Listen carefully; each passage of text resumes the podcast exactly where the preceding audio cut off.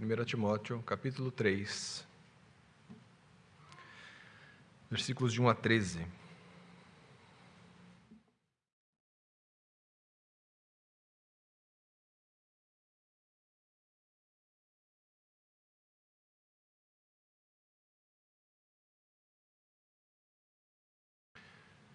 Temos a seguinte instrução na palavra de Deus: Fiel é a palavra. Se alguém aspira ao episcopado, excelente obra almeja. É necessário, portanto, que o bispo seja irrepreensível, esposo de uma só mulher, temperante, sóbrio, modesto, hospitaleiro, apto para ensinar, não dado ao vinho, não violento, porém cordato, inimigo de contendas, não avarento. E que governe bem a própria casa, criando os filhos sob disciplina com todo respeito. Pois se alguém não sabe governar a própria casa, como cuidará da igreja de Deus? Não seja neófito, para não suceder que se ensoberbeça e incorra na condenação do diabo. Pelo contrário, é necessário que ele tenha bom testemunho dos de fora, a fim de não cair no opróbrio e no laço do diabo. Semelhantemente, quanto a diáconos, é necessário que sejam respeitáveis, de uma só palavra, não inclinados a muito vinho, não cobiçosos de sorte da ganância, conservando o mistério da fé com a consciência limpa. Também sejam estes primeiramente experimentados.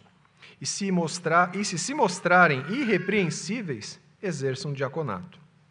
Da mesma sorte, quanto a mulheres, é necessário que sejam elas respeitáveis, não maldizentes, temperantes e fiéis em tudo. O diácono seja marido de uma só mulher e governe bem seus filhos e a própria casa. Pois os que desempenharem bem o diaconato alcançam para si mesmos justa preeminência e muita intrepidez na fé em Cristo Jesus. Vamos orar. Senhor, mais uma vez, nós lemos a tua palavra e recorremos a ti para que a iluminação necessária para o nosso conhecimento, para o nosso entendimento, venha do Senhor. Que o teu Santo Espírito, ó Deus, possa mais uma vez nos dar a luz que vem do alto, para que a nossa mente e os nossos corações estejam abertos, prontos e ensináveis, para diante da tua palavra sermos moldados por ela e nos submetermos a ela.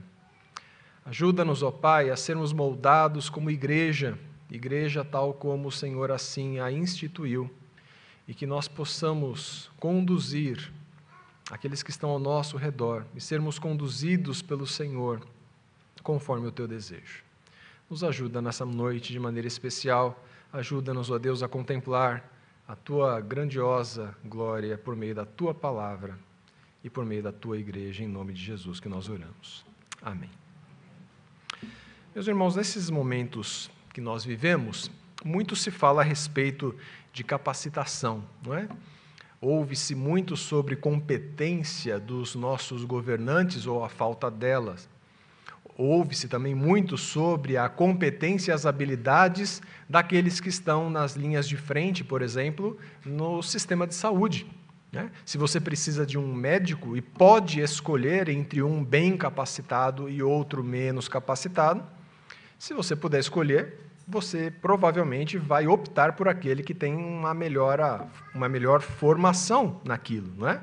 é imagine se você soubesse né, que poderia voar num avião sendo pilotado por alguém com pouca experiência, né? A gente fica temeroso disso, né? A gente fica, a gente bota a nossa confiança em, em, em profissionais de grande experiência, né? Normalmente é assim.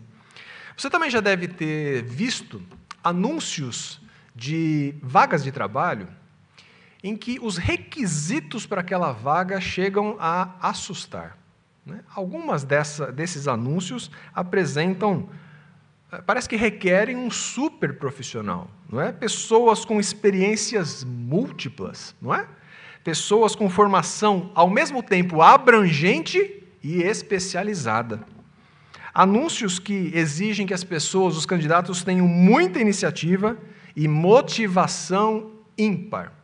Alguém que se destaque por conta disso. Alguém que tenha habilidades diferenciadas, que tenha conhecimentos atualizados, conhecimentos profundos e diversificados. Talvez você tenha já se deparado com um anúncio desse e você falou assim: Poxa, difícil de me qualificar para essa vaga. Alguém que fale mais de um idioma e, de preferência, tenha fluência em mais de um idioma. E aí você se pergunta: será que eu estou pronto para essa vaga? Será que eu seria aceito se eu me candidatasse? Será que eu atendo os requisitos? Será que eu estou pronto para o trabalho? Meus irmãos, o serviço na igreja também exige preparo, exige requisitos, exige que condições sejam satisfeitas. Mas todas essas coisas conforme Deus as estabelece.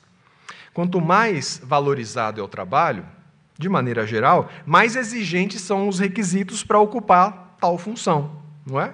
E é isso que Paulo está ensinando a Timóteo. Ele está mostrando que Deus, o Deus soberano, o Deus que reina sobre todas as nações, sobre todos os povos, ele governa a sua igreja. E ele governa a sua igreja através de pessoas que ele chama para isso mesmo. E Paulo está ensinando a Timóteo que essas pessoas que são chamadas para exercerem papel de liderança na igreja, elas têm de atender a certos requisitos. Elas têm de atender a certos é, a certas características que foram definidas pelo próprio Deus. O texto que nós acabamos de ler, de 1 Timóteo 3, do 1 ao 13, vai falar sobre as qualificações. Não é assim que, na maioria das Bíblias, nós encontramos as qualificações dos bispos e dos diáconos. A impressão que nós temos é que Paulo parece que já conseguia antecipar uma situação, aquela em que o conhecimento doutrinário poderia ser algo em poder de muitos. Mas os requisitos, habilidades, as competências que Paulo lista aqui não têm a ver com isso. Se você reler com atenção o texto, você vai perceber que os requisitos que Paulo estabelece aqui não têm a ver com as competências de conhecimento teológico, mas tem a ver com o caráter das pessoas que são chamadas a exercer esses ofícios. Paulo instrui Timóteo como devem ser aqueles que serão instrumentos de Deus na liderança, na condução da sua igreja. E ele ensina a Timóteo que os critérios corretos, quais são os critérios corretos para esse excelente trabalho. Quem está pronto para esses ofícios?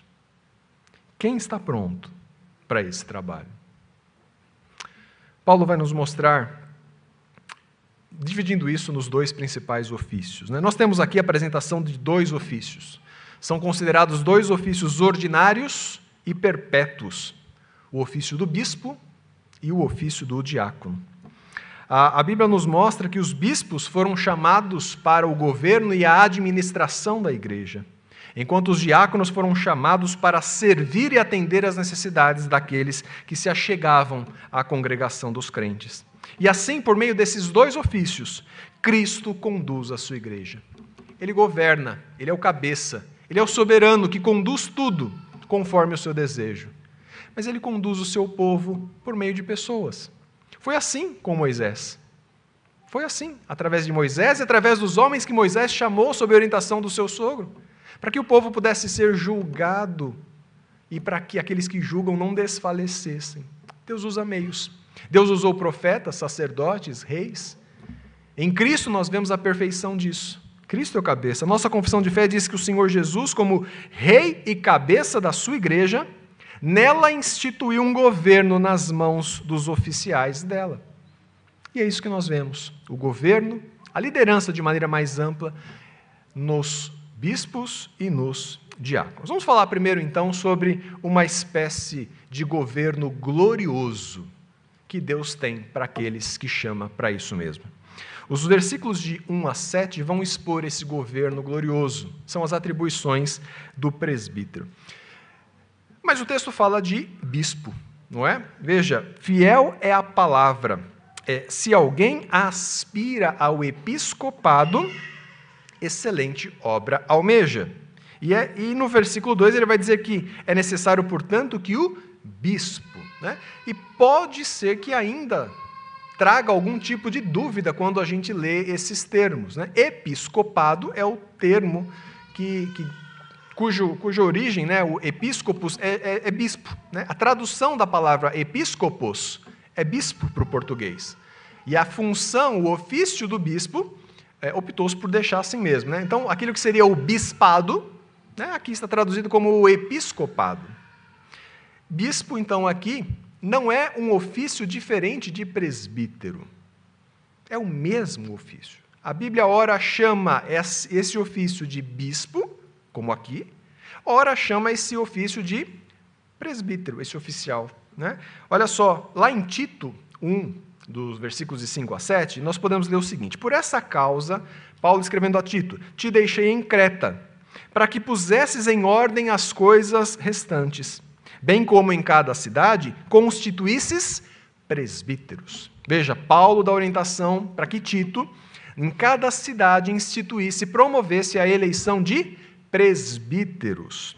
No versículo 7, a continuação desse texto, Paulo vai dizer: porque é indispensável que o bispo, que o bispo seja irrepreensível, como despensê. Veja, ele diz que Tito deveria constituir presbíteros. E aí ele vai falar sobre a importância do presbítero, e ele diz: porque é indispensável que o bispo seja.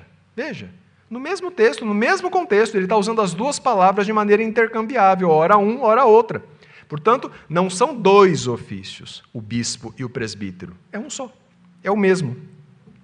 É, lá no livro de Atos, quando Paulo, no, no capítulo 20, diz que de Mileto mandou a Éfeso chamar os presbíteros da igreja. Você se lembra que Paulo, escrevendo a Timóteo, é, pede que Timóteo vá a Éfeso. E aqui ele está em Éfeso mandando vir os presbíteros, né, para que ele se despeça deles.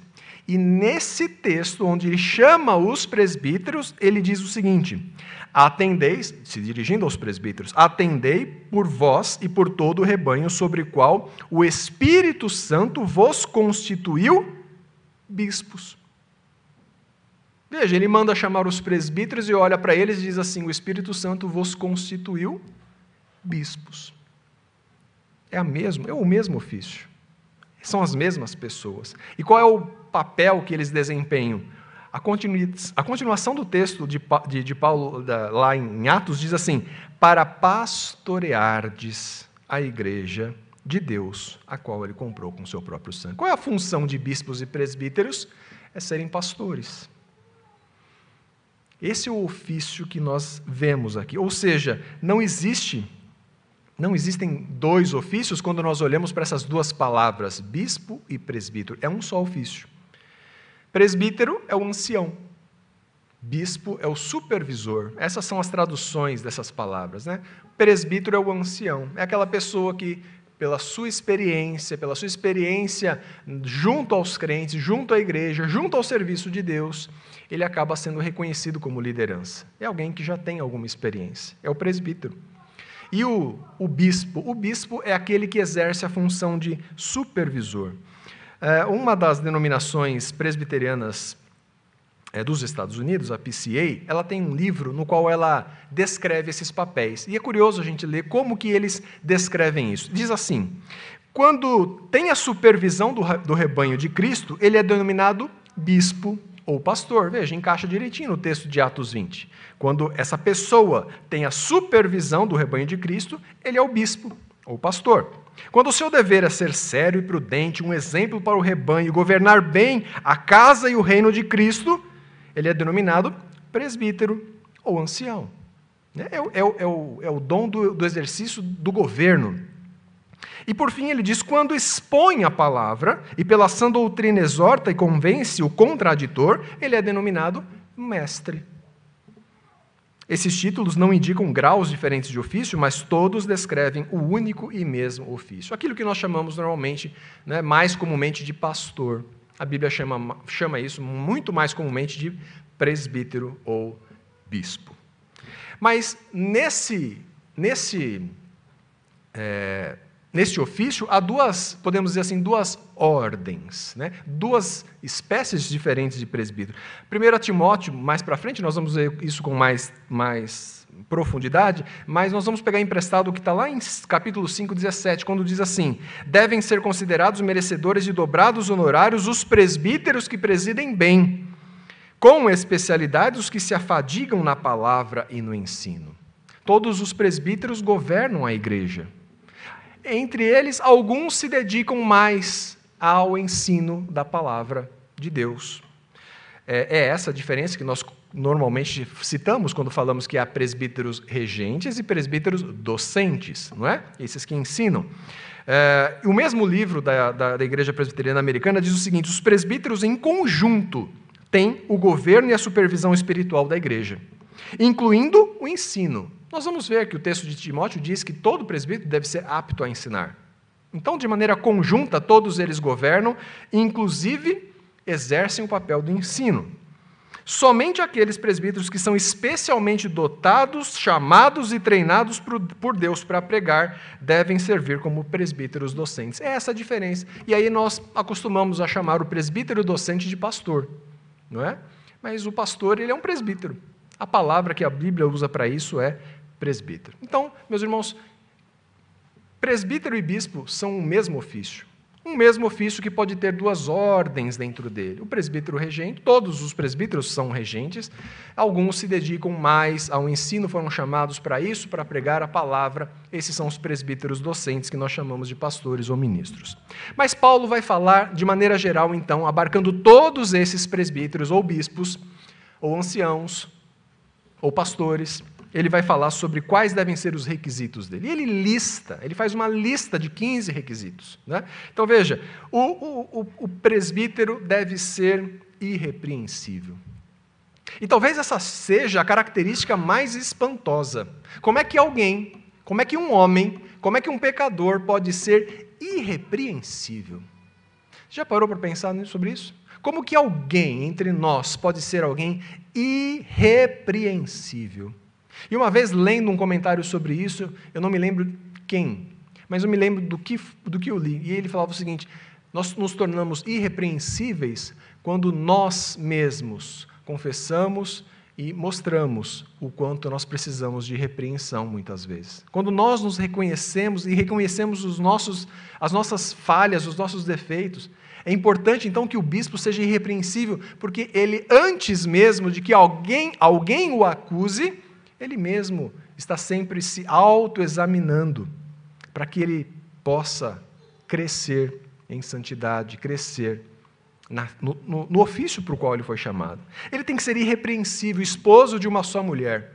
Esse termo é muito discutido, né? essa expressão é muito discutido. Qual é a questão aqui em voga? Né? Do que, que o que será que Paulo estava querendo dizer? Esse mesmo requisito é dado também ao diácono. Né? Ele também deve ser esposo de uma só mulher.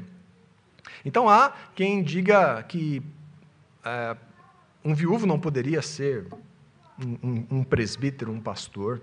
Né? É, Calvino vai na contramão e ele diz o seguinte: não, aqui está, está se tornando explícito o requisito de que deve ser um homem de moral irrepreensível. Não alguém que tem, seja um polígamo, um bígamo, nada disso. Mas alguém pode falar assim, mas esse também é um requisito para todos os crentes? É verdade. Mas o fato dele estar sendo explicitado aqui significa que isso é mais ainda exigido de alguém que ocupa uma posição como a de, bispo ou a de presbítero. Né? O fato de isso ser verdade para todas as pessoas, para todos os crentes, ser um desejo de Deus que os homens sejam maridos de uma só esposa, mas aqui fica mais claro ainda a exigência a respeito disso. Né? Calvino vai falar também que ele entende que aqueles que já passaram por vários casamentos e divórcios talvez fiquem fora desse chamado. Mas o que o cerne da questão é o que?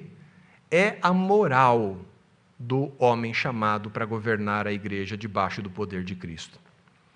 É o caráter que está sendo colocado aqui em destaque. Mais do que a formação, mais do que as competências, as habilidades, mais do que a atualização com relação ao que está acontecendo no mundo. É o caráter desse homem que Paulo está ensinando Timóteo. Preste atenção nisso quando homens forem ser chamados para isso. E é curioso que na exposição contínua da carta é, estejamos nessa semana, nesse mês, falando sobre esse texto. Né? Um mês onde nós temos eleição para presbíteros, para diáconos, né? e estamos exatamente vendo esse texto. Ele deve ser temperante, ou seja, deve ser alguém com domínio próprio, não deve ser alguém que não tem controle sobre si, sobre as emoções, sobre as situações. Deve ser uma pessoa sóbria, uma pessoa serena. Deve ser alguém modesto e não espalhafatoso, ou alguém que, que chame a atenção para si mesmo. Deve ser hospitaleiro, alguém que ofereça de si mesmo e daquilo que tem para os que estão ao seu redor. Deve ser apto para ensinar. Veja, presbítero deve ser apto para ensinar. Alguém que deve estar sempre pronto para ensinar, de maneira formal ou de maneira informal. Mas aí Paulo passa então agora para uma outra lista onde são lista, é uma lista negativa, né? Ele apresenta os nãos, como o que, que ele não deve ser. Aqui ele apresentou aquilo que o presbítero deve ser, aquilo que o bispo deve ser. Agora ele apresenta, ele não deve ser dado ao vinho. E aqui a expressão é uma palavra só que foi traduzida com essas, né, não dado ao vinho. Uma palavra que indica alguém que fica ao lado do vinho continuamente. Sabe aquele que abraça aquela garrafa de vinho e não larga? O bispo não pode ser assim. Até porque alguém que se encaixa nessa característica provavelmente vai se encaixar na próxima. Alguém violento. E ele não pode ser alguém violento. O bispo não pode ser alguém dado ao vinho, dado ao exagero, dado. Não, não pode ser alguém assim. Porque alguém assim, naturalmente, com muita facilidade, acaba se tornando alguém violento. E ele não deve ser violento, ele deve ser cordato. Ou seja, ele deve ser amável, ele deve ser gentil. Não inimigo de contendas. Sabe, pessoas que estão sempre prontas para uma discussão, muitas vezes sem motivo, sem necessidade. O bispo não pode ser assim. O presbítero não pode ser assim. O pastor não pode ser assim não avarento, mas alguém generoso, alguém que consegue compartilhar daquilo que tem. Ele mostra também requisitos que dizem respeito ao lado doméstico do presbítero. Veja, veja como é uma questão, uma relação de requisitos de caráter. É a pessoa em todas as circunstâncias, em todos os momentos da vida, não é? Quanto aos aspectos domésticos, deve ser alguém que governe bem a sua própria casa, criando filhos sob disciplina e com todo respeito. Esses dias eu vi um desses posts de internet, em alguma rede social aí que eu não me lembro qual, falando que como criar os filhos com austeridade e disciplina causa efeitos terríveis psicológicos nas crianças e, e como as pessoas, os pais, não deveriam usar desses instrumentos. Como isso é tão contrário àquilo que a palavra de Deus. Aqui o o presbítero deve governar bem a sua casa, criando os filhos sob disciplina e com todo respeito. Ensinar os filhos a crescer com respeito, respeitando as autoridades, respeitando aqueles que estão sobre eles, respeitando aqueles que Deus chamou para exercer esse papel, governar. Porque afinal de contas, Paulo diz: se alguém não sabe governar a própria casa, como cuidará da casa de Deus? Veja, é o caráter desse homem que está sendo avaliado. É assim que a igreja deveria olhar para as pessoas que estão sendo reconhecidas pela própria igreja para ocuparem esses papéis. E a questão do testemunho que esses homens dão. Diz que ele não pode ser neófito. Né? O que é neófito? Fito, se você lembrar, lembra fitoterápico, não é? O que é isso? É, é aquela terapia, aquele medicamento de plantas, não é? Neófito é a planta nova. Sabe, não adianta puxar a planta nova muito rápido, porque você arranca ela da terra. Tem que dar tempo para que ela cresça, para que ela estabeleça raízes e para que ela se fortaleça. Não adianta querer adiantar o processo que você mata a planta. O bispo, o presbítero, o pastor não pode ser neófito, não pode ser alguém que acabou de chegar na fé para não suceder que se ensoberbeça e incorra na condenação do diabo. Veja, isso não é exclusividade de neófitos, é claro que não. Mas, de maneira geral, é mais fácil que alguém que se maravilha com as circunstâncias novas e é reconhecido como uma liderança, corre mais o risco de se ensoberbecer com, essa, com esse próprio reconhecimento. Então não é bom. Não é bom que seja neófito. Pelo contrário, ele já tem que ter dado provas de um bom testemunho. É o que ele diz no versículo 7. É necessário que ele tenha bom testemunho, inclusive dos de fora, a fim de não cair no opróbrio e no laço do diabo. Veja, até os de fora podem testemunhar a favor daquela pessoa. Não é terrível quando nós temos uma imagem de uma pessoa, em outro contexto, ele tem uma imagem completamente diferente daquela que nós temos, não é? Ele não tem o mesmo testemunho daqueles outros. Esses são os requisitos. Veja, nenhum deles foi ter uma pós-graduação, um monte de. E eu não estou querendo dizer que não se deva buscar isso. Isso é importante. Negar isso seria não, não seria correto. É importante que nós nos preparemos e façamos com excelência tudo aquilo que Deus nos colocar às mãos para fazer. Aliás, é, é, muito bonito quando as pessoas se dedicam a fazer uma coisa com capricho, não é? Você vê alguém fazendo algo com esmero, com cuidado, com atenção. E com as coisas de Deus é assim que deve ser. Mas acima disso está uma questão de caráter. Como deve ser o bispo? Como deve ser o presbítero? Como deve ser o pastor? E Paulo está instruindo Timóteo para que ele possa, com certeza, instruir a igreja a respeito disso. Meus irmãos, que gloriosa obra é o episcopado. Que gloriosa obra é o presbiterato. É isso que Paulo está falando. Fiel é esta palavra e digna de toda aceitação. Olha, fiel é esta palavra. Quem almeja o episcopado, excelente obra almeja. Calvino, quando vai comentar esse texto, essa expressão desse primeiro versículo, ele foca na palavra excelente. A palavra excelente ali é a palavra também para belo. É a mesma palavra para caligrafia, sabe? A grafia bonita, a escrita bonita. É essa palavra, é algo belo é algo bonito, é algo excelente.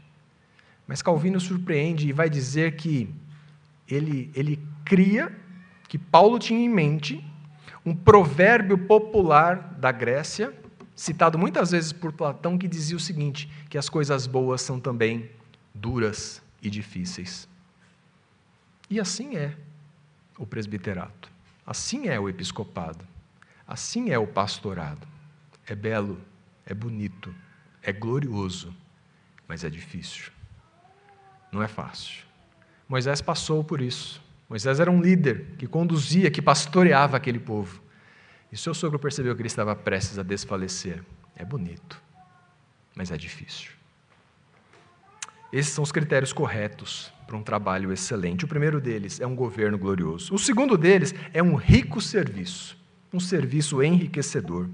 A partir do versículo 8, Paulo começa a falar sobre os diáconos. É? E ele vai dizer, e vai ficar claro, e à luz de outros textos da Escritura, que o serviço, o chamado de diácono, a vocação do diácono, é, quando nós, nós hoje associamos diácono com o serviço, muitas vezes nós associamos o serviço com algo meramente braçal. Mas o que a Escritura diz é que o diácono é alguém que presta um serviço espiritual. Os, os critérios né, para o diaconato são espirituais, assim como são os do presbiterato. Então é, é, algo, é uma compreensão inadequada acharmos que o diácono, o serviço que o diácono presta, é apenas e tão somente um serviço braçal. Se o relato de Atos 6, como muita gente crê, muitos, muitos comentaristas entendem que já se tratava da instituição dos diáconos, apesar da palavra não estar lá. Mas olha só o que o texto de Atos 6 nos diz. Naqueles dias, multiplicando-se os números dos discípulos, houve murmuração entre os helenistas. Quem eram os helenistas? Eram os crentes de origem grega. Então veja, a igreja era predominantemente judia em Jerusalém, mas havia os crentes de origem helênica, grega. E havia reclamação desses, da parte desses, contra justamente os judeus, porque as viúvas deles, dos gregos, estavam sendo esquecidas na distribuição diária. Então, os doze, os apóstolos, convocaram a comunidade dos discípulos e disseram: Não é razoável que nós, os apóstolos, abandonemos a palavra de Deus para servir às mesas. Mas, irmãos, escolhei dentre vós sete homens de boa reputação, cheios do espírito e cheios de sabedoria, aos quais encarregaremos desse serviço. E quanto a nós, nos consagraremos à oração e ao ministério da palavra. O parecer agradou a toda a comunidade e elegeram Estevão, homem cheio de fé e do Espírito, Filipe, Prócoro, Nicanor, Timão, Pármenas e Nicolau, prosélito de Antioquia. Apresentaram-nos perante os apóstolos e esses, orando, lhes impuseram as mãos. Meus irmãos, olhem só como ali foram separados homens para um ofício que aparentemente era braçal, era servir as mesas, era levar os, os itens de necessidade para aquelas viúvas que não tinham mais com quem contar. Mas eles não chamaram aos que eram mais fortes, eles não chamaram os que eram donos de comércio, eles não chamaram os que tinham mais dinheiro. Eles não chamaram os mais inteligentes, eles não chamaram os menos inteligentes. Eles tiveram outros critérios. Eles precisavam ser homens de boa reputação, de boa fama, alguém de bom testemunho, homens cheios do Espírito Santo, homens de fé, homens que demonstravam temor a Deus e homens cheios de sabedoria. Veja, é um, é um, é um trabalho divino, é um trabalho espiritual, não é algo simplesmente, não é um carregador. É um ofício que Deus estabelece. E Paulo vai deixar isso ainda mais detalhado. Vai dizer que os diáconos têm que ser respeitáveis. Alguém a quem se deve respeito. O diácono é alguém a quem se deve respeito. Ele é um oficial, ele é alguém que foi chamado por Deus para ajudar na condução do corpo de Cristo. Diz que o, te, o texto, que o, a palavra que está aqui, é que ele deve ser de uma só palavra. Né? No original diz assim, não de duas palavras. Sabe, não alguém de duas palavras que ora diz uma coisa, ora diz outra. Não, não pode ser assim. Tem que, tem que ser alguém de uma só palavra. Tem que ser. Veja, isso também é. Isso é uma orientação para todo crente, não é? Que a nossa palavra tem que ser sim, sim, não, não. É isso, é a mesma coisa. Mas isso para um diácono é ainda mais necessário. Tem que ser alguém de uma só palavra. E não alguém que fica mudando né, de acordo com o vento. Não inclinados a muito vinho, também, tal como o presbítero. Não cobiçosos de sorte da ganância. Veja, esses homens, a liderança, acaba mexendo com as, as finanças da igreja, com o dinheiro do povo, com as ofertas, com os dízimos. Não pode ser alguém de sorte da ganância, como Judas foi, não é? Tem que ser alguém que não tenha esse problema com, que conservem o mistério da fé com consciência limpa. Alguém que preze pela doutrina e que se mantenha firme nessa doutrina de consciência limpa. Irrepreensíveis também, depois de serem testados, se mostram irrepreensíveis. Maridos de uma só mulher também, e que também governem bem os seus filhos e sua casa. É uma relação mais sucinta, mas com muitos pontos em comum com o presbiterato. Esse é o diaconato.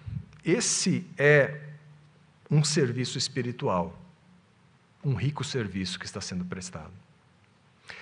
Mas nesse texto tem uma particularidade interessante, né? que, as, que, que aliás, é, é, fonte de muitas discussões. O versículo 11 diz: Da mesma sorte quanto a mulheres, é necessário que sejam elas respeitáveis, não maldizentes, temperantes e fiéis em tudo.